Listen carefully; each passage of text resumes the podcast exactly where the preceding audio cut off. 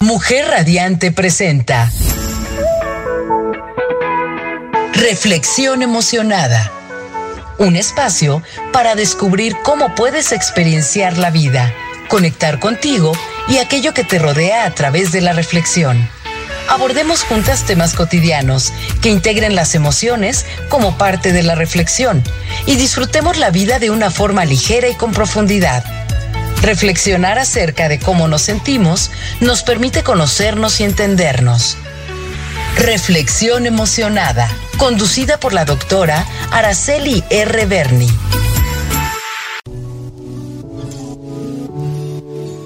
Muy, muy buenos días, gente radiante que me acompaña en esta nueva emisión de tu programa Reflexión Emocionada en este Lunes 12 de junio, a vísperas, te decía la semana pasada, del aniversario de San Antonio de Padua, este santo milagroso, tan socorrido por las mujeres casaderas en muchas culturas, sobre todo quizás en la nuestra, no sé qué tan fuerte es el impacto, pero a quien también se le atribuye la ayuda en las búsquedas desesperadas, las que se ven favorecidas al encontrar lo perdido gracias a la intervención de este santo milagroso. Nuestra reflexión del día de hoy no trata de este santo llamado del amor, pero sí me permití una brevísima mención en agradecimiento a los favores recibidos para, para quienes en él creemos. Yo soy Araceli Reverni y te doy una cordial bienvenida a este tu espacio en donde el día de hoy tocaremos un tema bastante ríspido y difícil. Me refiero a un tema demasiado amplio y vasto como lo es el de la crueldad para con los animales.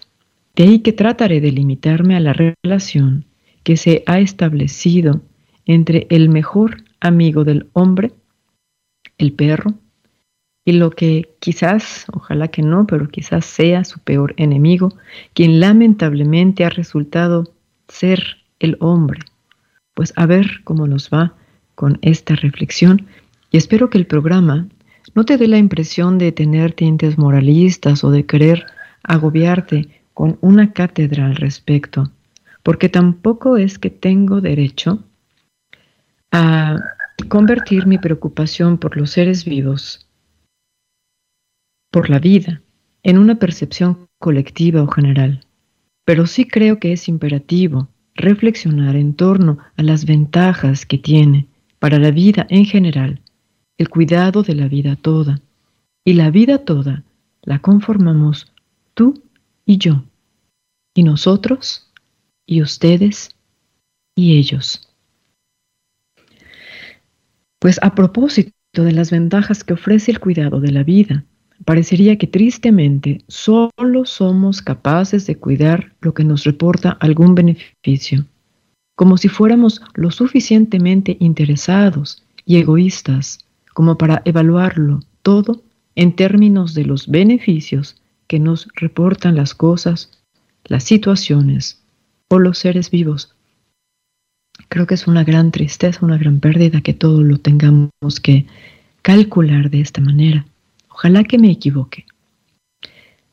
Pero recientes investigaciones arrojaron la evidencia de que la vida humana depende de la vida de las abejas Seguro ya te llegó esta noticia, porque ha estado en todos los medios. Entonces, y solo entonces, se han comenzado a elaborar campañas enfocadas al cuidado y protección de las abejas, a fin de evitar su extinción, pues ésta desataría consecuencias catastróficas para los seres humanos. si esto no fuera así, si la extinción de las abejas no pusiera en peligro la vida humana, nunca jamás se dedicaría con tanto empeño a crear campañas para cuidarles y con ello evitar su extinción.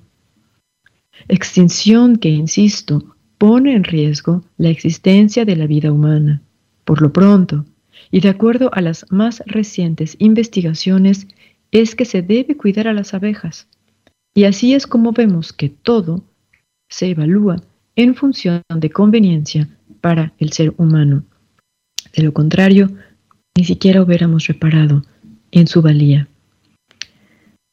Al principio de la pandemia se tuvieron noticias de que las mascotas estaban siendo desalojadas de los hogares chinos debido a que se desconocía el daño que su presencia en términos de contagios pudiera ocasionar a los cohabitantes de los hogares, y fueron miles de estos pequeños seres los que hubieron de perecer por ignorar los efectos que pudieran tener en relación, reitero, al extraño nuevo virus COVID-19. Durante la pandemia y una vez que se tuvo mayor conocimiento de este nuevo virus, me refiero a que se pudo constatar, después de muchas investigaciones y revisiones en distintos y de distintos escenarios, te decía pues que durante la pandemia que recién atravesamos se elevó en más de un 40% el número de adquisiciones, ya sea por comprar o adoptar, de animales de compañía. Claro que estas compañías supusieron un gran bien para sobrellevar la pandemia después de que se constató que estas especies, que los perros, los gatos, los animales de compañía, no eran portadores del COVID-19 y no lo transmitían. Y entonces estas compañías supusieron un gran bien para sobrellevar la pandemia. Insisto, son miles de millones de personas las que viven una vida solitaria, pero sobrevivir el aislamiento es otra cosa. Y ahí entraron al hogar cientos de miles de perros y gatos, en su mayoría, a acompañar a los humanos. El humano tiene muy clara la diferencia entre un animal de compañía y un miembro de la familia, y son pocos quienes encuentran en estas expresiones una equivalencia. Es decir, son muy pocas las personas que de veras consideran la valía de este, este ser de compañía tan importante como para equivalerla a un miembro más de la familia. Pero un animal no tiene la capacidad intelectual, este raciocinio que tiene el humano, para mantener la objetividad que una relación de este tipo representa. Para el humano se trata, la mayoría de las veces, de una relación de conveniencia, en la que la convivencia está dada en términos obviamente humanos y terminará también de acuerdo a estos términos si la muerte natural de la mascota no decide otra fecha. En dicha relación, la mascota no tiene manera de identificar la veracidad, la intensidad de la relación. Y si se establece científicamente comprobado una dependencia emocional por parte del animal hacia quien o hacia lo que considerará su compañero. Y es aquí dónde comienza el problema para el animal. Eso que nos distingue de los animales, el intelecto, es lo que en sentido estricto nos mantiene alejados, nos permite mantener cierta distancia y cierta objetividad en cualquier relación que se pudiera llegar a establecer con estos seres vivos porque siempre se recurrirá al razonamiento de que no somos iguales, de que tienen instintos que no pueden contener, de que no hay manera de hacerlos entender, etc. Al contrario, los animales, al no ser seres razonables, se entregan con todo, con todo el amor del que son capaces, y cierto, debe ser mucho más del que somos capaces muchos de los seres humanos. El amor de un animal hacia un ser humano implica un amor sin prejuicios. No hay juicios previos que, ah, den lugar a la razón, esa de la que según los humanos carecen los animales. A no haber esta esa capacidad de raciocinio de la que nosotros somos orgullosamente poseedores, se entregan con todo. Dice mi querida amiga Ross como, como, como con prisas, ah, como gorda en tobogán, dice ella. Y, y la verdad es que sí se entregan sin ningún miramiento, sin ningún evidentemente razonamiento, con todo lo que tienen y que tiene un pequeño ser vivo. Su vida es todo lo que posee y así, así nos la entrega. No es que nos la entregue en términos humanos, es que se adapta a nuestra compañía y aprende, aprende de nosotros. Y, y por eso decimos es que está educado. Yo no estoy tan segura de que estén educados. Se adaptan por esa capacidad enorme que tienen de querer. Bueno, vamos brevemente a nuestra primera pausa y regresamos con este tema. Espero que te parezca lo suficientemente importante como para que continuemos aquí en tu reflexión emocionada. Ya sabes, estamos en www.soymujerradiante.com y ya me alegro de recibir tus, ah, tus comentarios o experiencias, quizás vía a redes sociales. Ya regreso.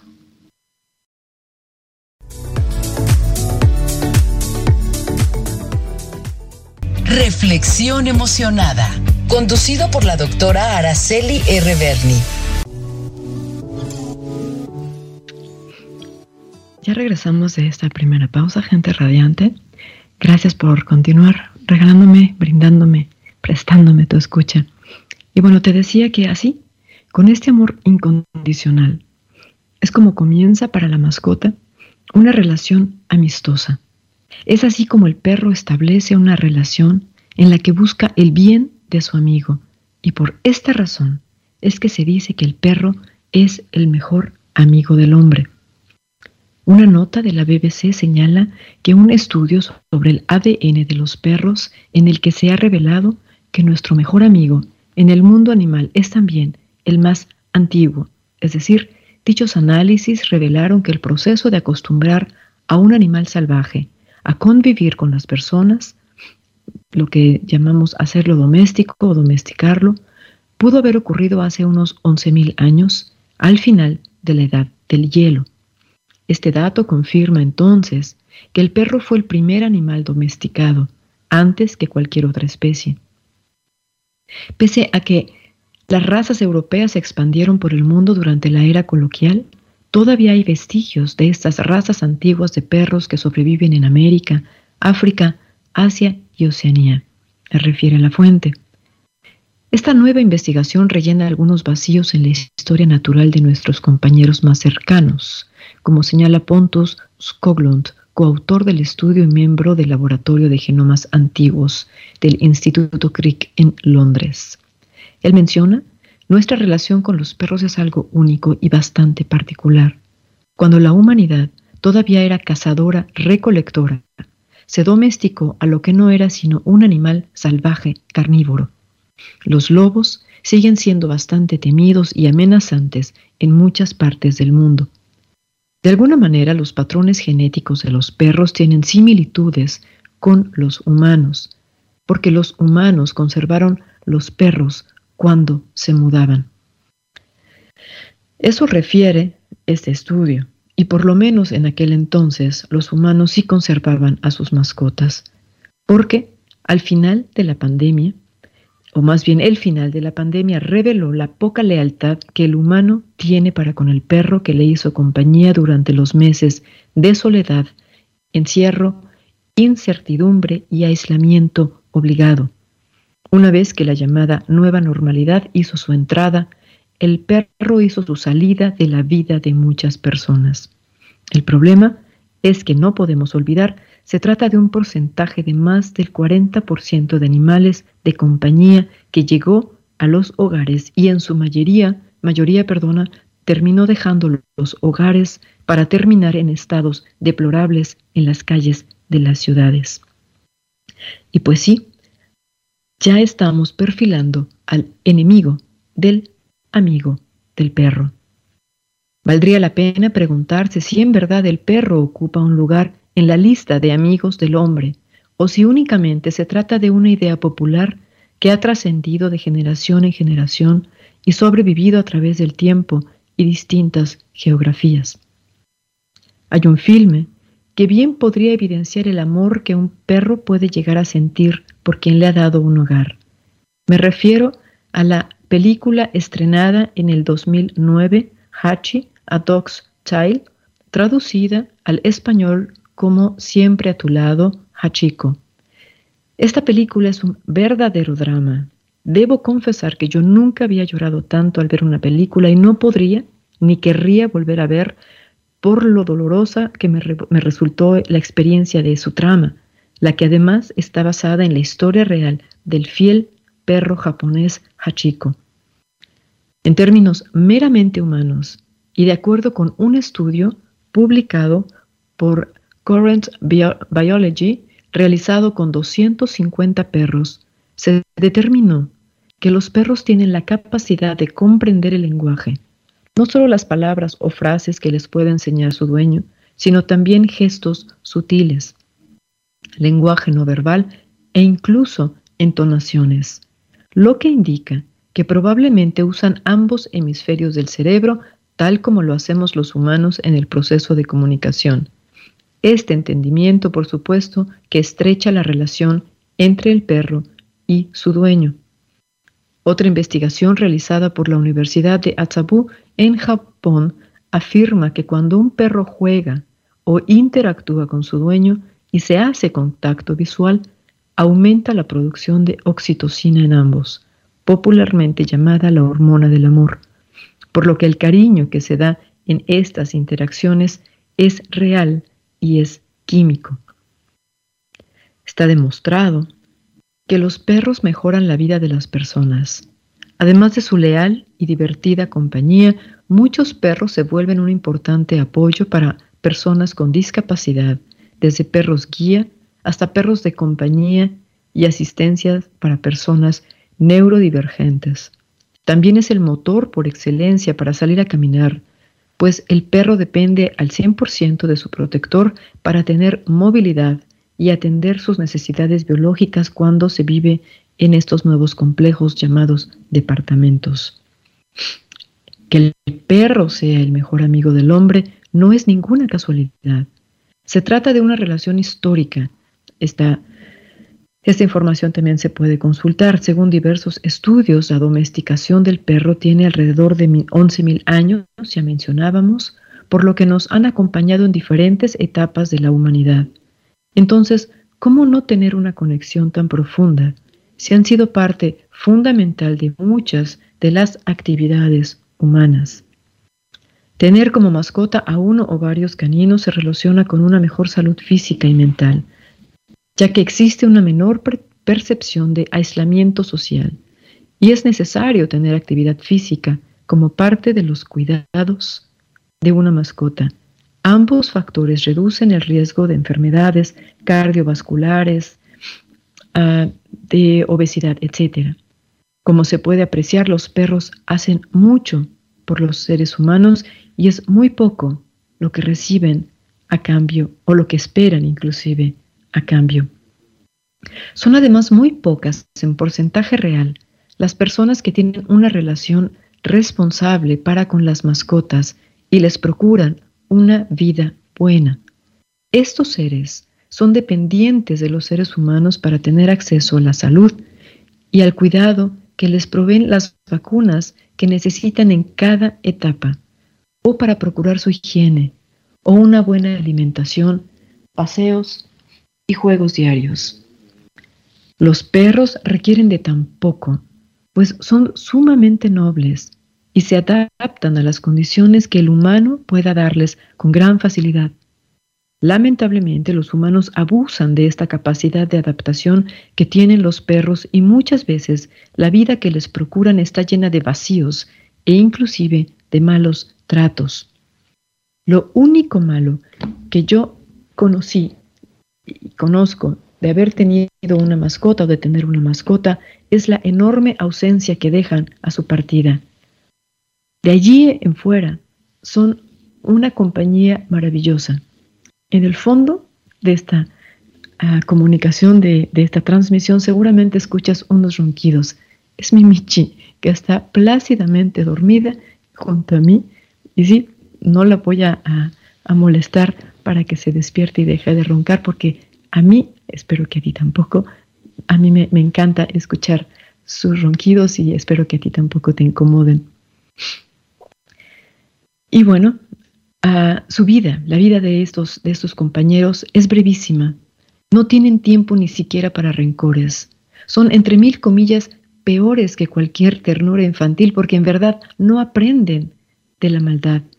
La crueldad, esa terrible característica humana que todos conocemos muy bien, los perros no son capaces de tenerla.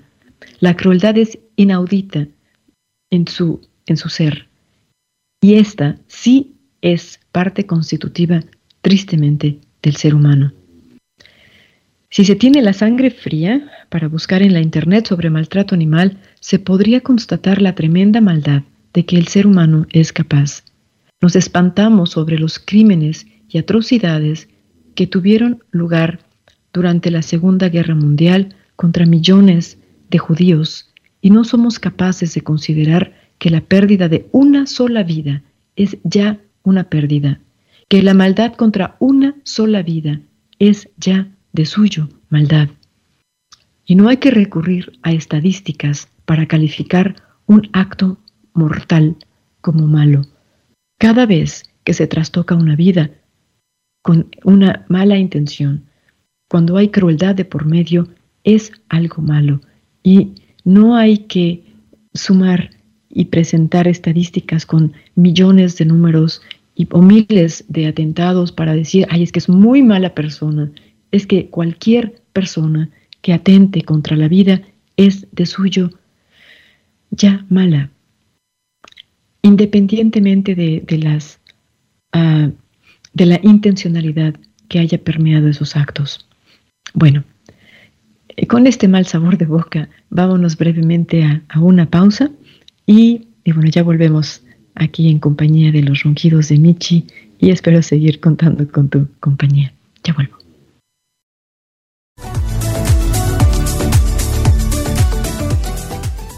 Continuamos con más de Reflexión Emocionada, conducido por la doctora Araceli R. Berni.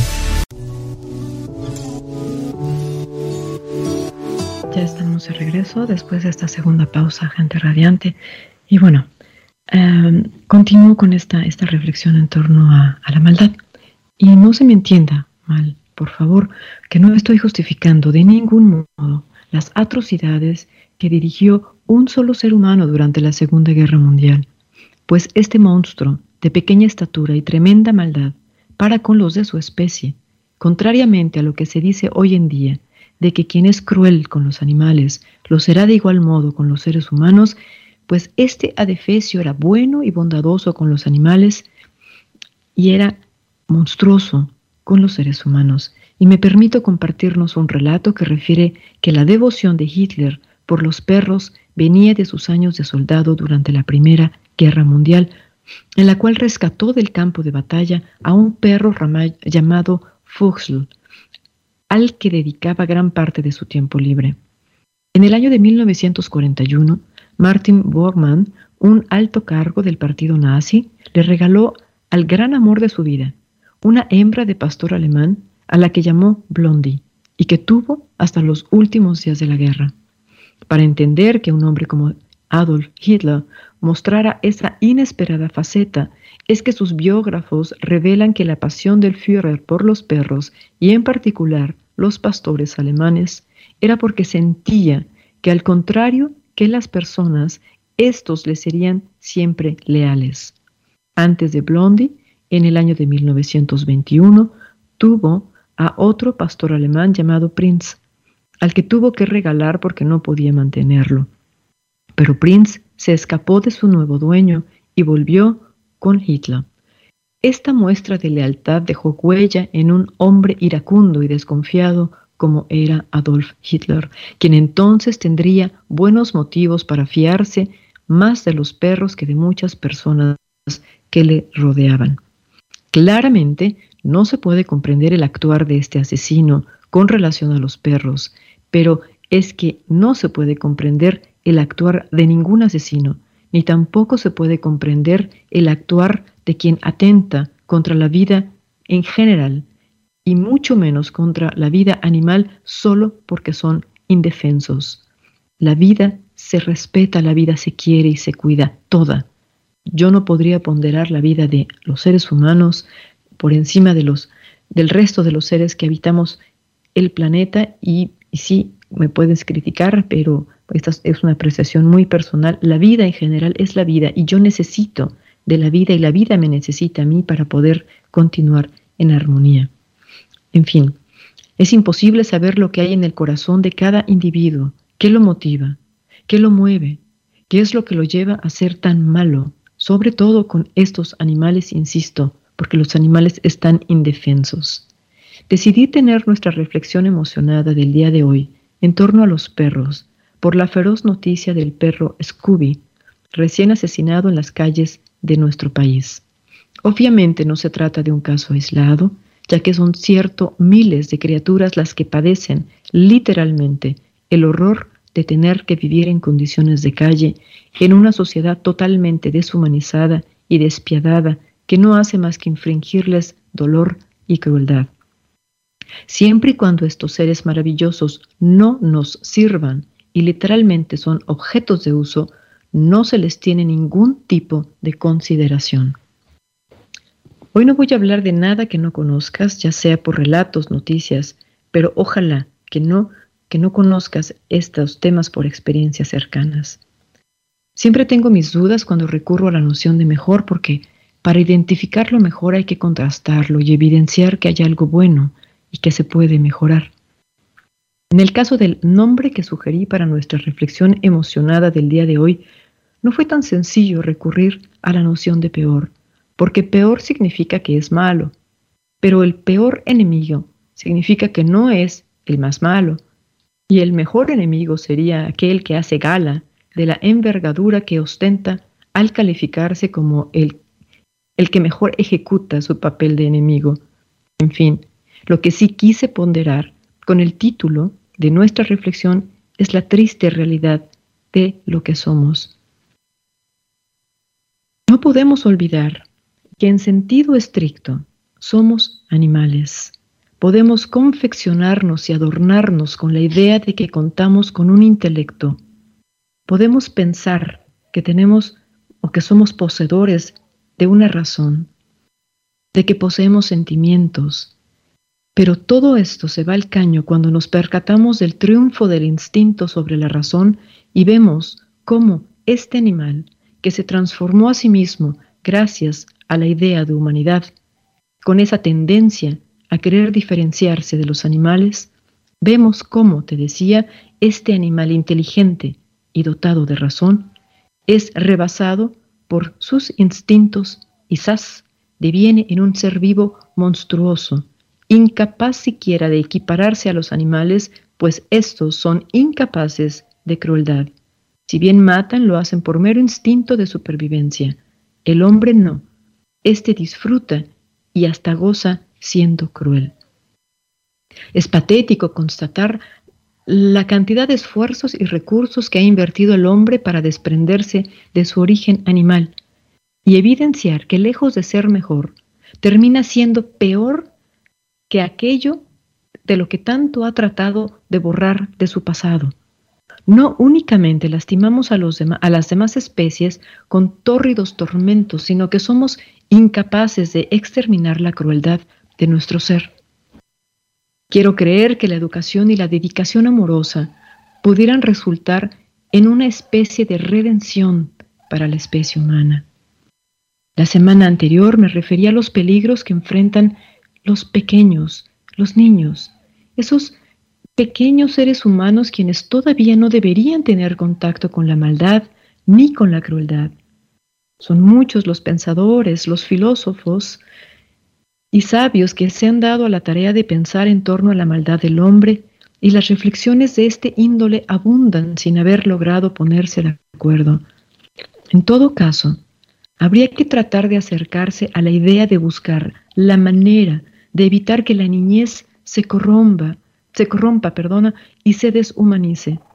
Habría que tratar de educar para el amor a la vida, hacia el respeto y cuidado de la vida en general, porque claramente los desequilibrios ponen en riesgo, ponen en peligro a la vida. Entiéndase, también a la nuestra. Te comparto, yo no tengo perros y nunca he tenido.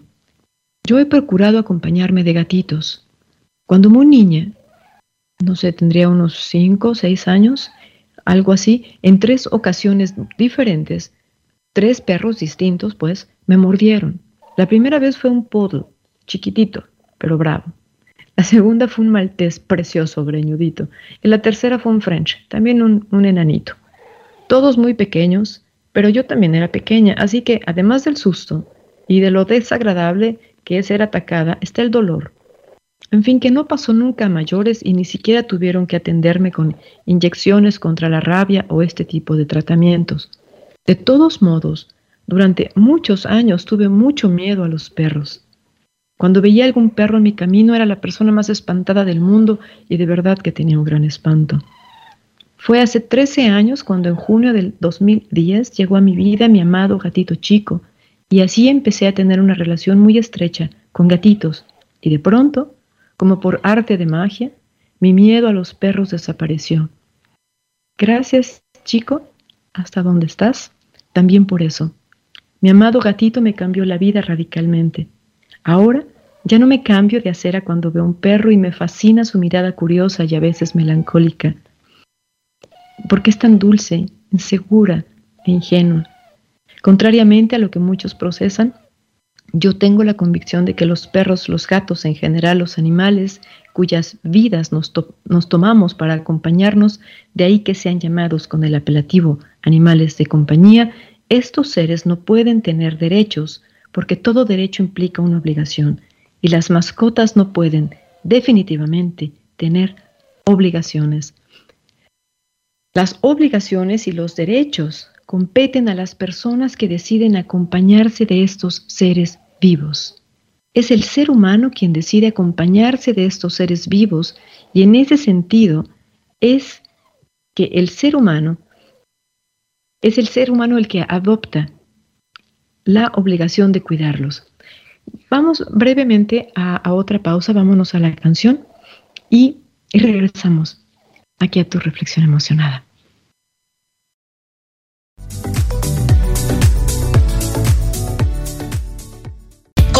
Continuamos con más de Reflexión Emocionada, conducido por la doctora Araceli R. Berni. Pues ya regresamos de esta, de esta canción, que es, a mí me parece una canción muy fuerte, sí, el, tono en el que está cantada es hermosísimo, la, voz de Ana Torroja es inigualable, de una calidad y de, una sensibilidad impresionante. La música eh, parecería ser una balada, sin embargo no puede ser una balada por el contenido, y sí resulta una, una joya de, este gran ah, escritor, o, ah, bueno, él, escribe y la compone, a Cano, eh, regresamos brevemente a la, a la canción una vez que hayamos concluido con este tema de la, de la responsabilidad que, que, empecé antes de irnos a la, a la pausa, porque insisto, un animal no puede tener derechos, porque insisto, las obligaciones y los derechos competen a los seres humanos que deciden acompañarse de estos seres vivos. Es el ser humano quien decide hacerse de una compañía, decide acompañarse de estos seres vivos y en ese sentido es el ser humano quien adquiere la obligación de cuidar de estos pequeños. Es el ser humano el responsable de velar por la integridad de estas vidas. Entonces, ha de proveerle de un techo, de comida, de servicios de salud, condiciones mínimas, indispensables que son su responsabilidad, insisto, de quien decide llevar a su hogar a un animal de compañía. No podemos imponer al resto de los seres con quienes cohabitamos el planeta nuestras maneras humanas de conducirnos, sobre todo si además ya hemos constatado a lo largo de la historia de la humanidad lo poco exitosos que somos en cuanto al cumplimiento de normas y leyes que procuran mantener la vida del ser. Si nosotros, quienes hemos creado las leyes que implican obligaciones y derechos, somos incapaces de comprenderlas, ejercerlas y ejecutarlas. Es infame esperar que los animales de compañía se sometan a estas en aras de ejercer sus derechos. Permite que haga aquí un breve paréntesis y mi más sentido y emocionado agradecimiento a Jorge Fajardo, quien ah, dice, estoy feliz escuchándote desde Mannheim, en Alemania. Me da mucho gusto oír tu voz, tus reflexiones son muy bien logradas. Y él comenta, los perros y gatos tienen un sexto sentido y detectan inmediatamente cuando uno está pasando por malos momentos. Por ejemplo, cuando estaba yo devastado por la muerte de mi madre, en un día de crisis emocional, mi perrita Cocker Metzli, de 14 años, se acercó para a su manera abrazarme y así ayudarme a cargar mi dolor. Por otro lado, mi gatito Marcelo, cuando la mamá del maestro David Arontes estaba a dos días de fallecer, se fue a sentarse en su regazo, en el regazo de ella, en una especial de acción para brindarle paz, de despedirse de ella, como si le estuviera dando valor para dar el paso. ¿Qué cosas? Definitivamente son seres de luz. Amémoslos, cuidémoslos y honrémoslos. Atentamente, Jorge Fajardo, este maravilloso tenor que en alguna ocasión comenté aquí en nuestro programa, está llevando el nombre de México muy en alto. Eh, él está en Alemania y está de verdad haciendo un papel maravilloso en aquella tierra. Gracias de verdad, Jorge, por, por estar ahorita acompañándome aquí en este programa y brindarme tus, tus palabras, tus emotivas palabras. De verdad, muchísimas gracias. Continuamos entonces eh, con otro punto importante que quiero señalar, y es que el perro está en desventaja frente a sus impulsos y a sus instintos. De ahí que será el humano que lo acompaña quien cuidará de que no enfrente situaciones de riesgo que le pongan en desventaja. Me refiero a las situaciones en donde los perros, por mero instinto, atacan a algún ser humano y lo lastiman, y la decisión que se toma humanamente es la de matar al perro porque es peligroso. Lo peligroso es el acompañante que no puede prever cómo va a reaccionar el perro en ciertos contextos. De ahí la pertinencia de cuidar al perro y colocarle algo así como un contenedor, el bozal, este dispositivo que evita que muerdan o ataquen a otros cuando se sientan vulnerables o porque quién sabe cómo reaccionan por el instinto. No lo podemos prever. Entonces habrá que cuidar de ese compañero que cuida de nosotros a su manera. Por último, la domesticación reduce lo animal a lo humano y obliga al animal a entrar en moldes y categorías meramente humanas para que la convivencia sea benéfica para el humano y el animal entonces en esos escenarios tiene que aprender a someterse a las necesidades y expectativas humanas. De lo contrario, si no aprende, se le educará, entiéndase, se le obligará y someterá a veces a golpes, si así lo cree necesario esta persona, en su incapacidad de empatía, de que el ser razonable es capaz, este ser que supuestamente tiene intelecto, para que no incomode su humana vida. Y habrá, y espero que sea mayoría, quien enseñe con cariño a estos seres maravillosos cómo conducirse en el mundo humano sin rebasar de nuevo los límites y no termine enfundando al perro en diseños y atuendos con los que ni siquiera nos atreveríamos a vestir a una muñeca Barbie. Insisto, los animales son seres vivos, no son objetos de acción, no son juguetes, son seres sintientes que merecen todo nuestro respeto y consideración por tener que compartir el planeta con seres inconscientes las más de las veces que pueden resultar sumamente crueles y mortíferos. Ojalá logremos alcanzar la congruencia y aquello que llamamos humanidad, entendida esta como sensibilidad, compasión y empatía y ésta nos aleje del pensamiento egoísta de regalar animales de compañía a los niños. Los animales no son juguetes, no es correcto, yo no estoy, pero en, para nada de acuerdo en que se regalen perros en Navidad o en cumpleaños o gatos. Son seres vivos y los niños, estas pequeñas personitas, son incapaces de poder conmensurar la gran responsabilidad que implica tener que hacerse cargo de otra vida, siendo ellos mismos dependientes de los adultos.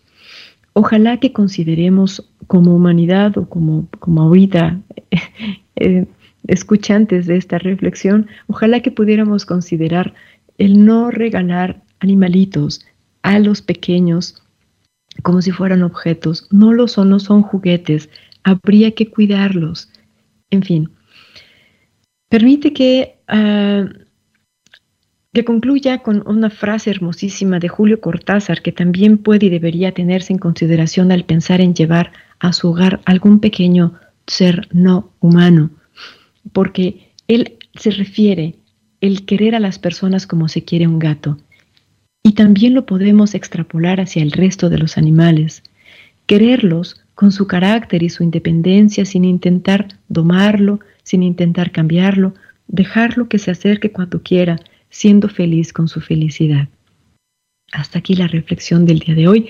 Permite que nos vayamos rápidamente a la canción porque el tiempo se nos empieza a agotar. Se trata de la canción Laica, escrita y producida por Nacho Cano para el grupo español de, que también fuera parte, Mecano, publicada en el año de 1988.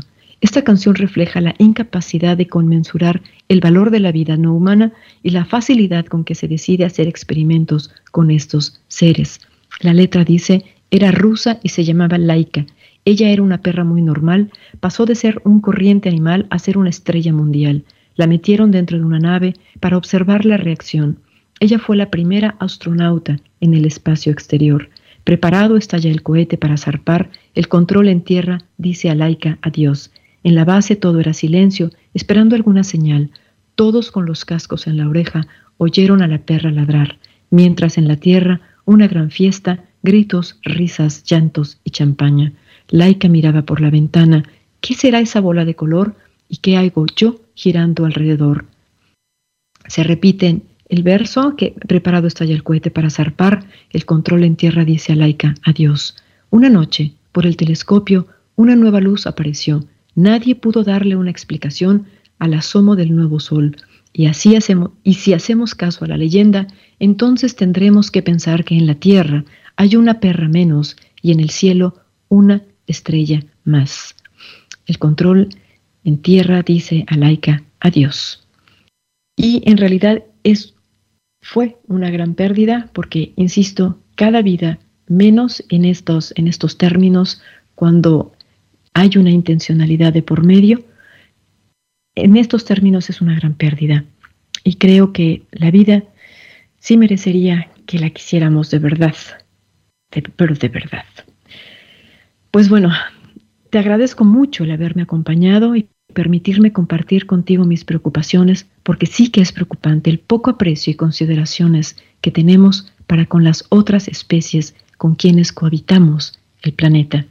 Espero que estas reflexiones te emocionen tanto como a mí y también te inquieten en un sentido armónico y empático para con estos seres indefensos.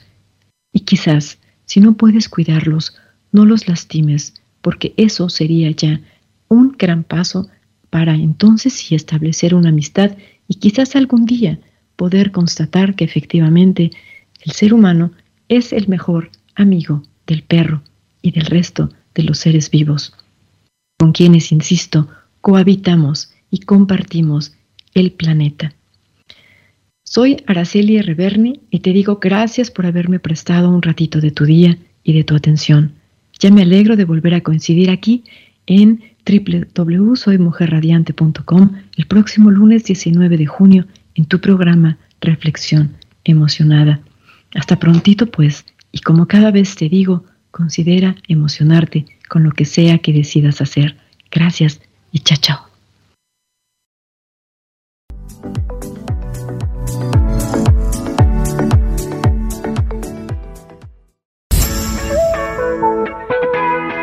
Mujer Radiante presentó Reflexión Emocionada, un espacio en el que juntas reflexionamos respecto a los temas cotidianos importantes, con el fin de hacer una experiencia de vida, conectar contigo y con aquello que nos rodea.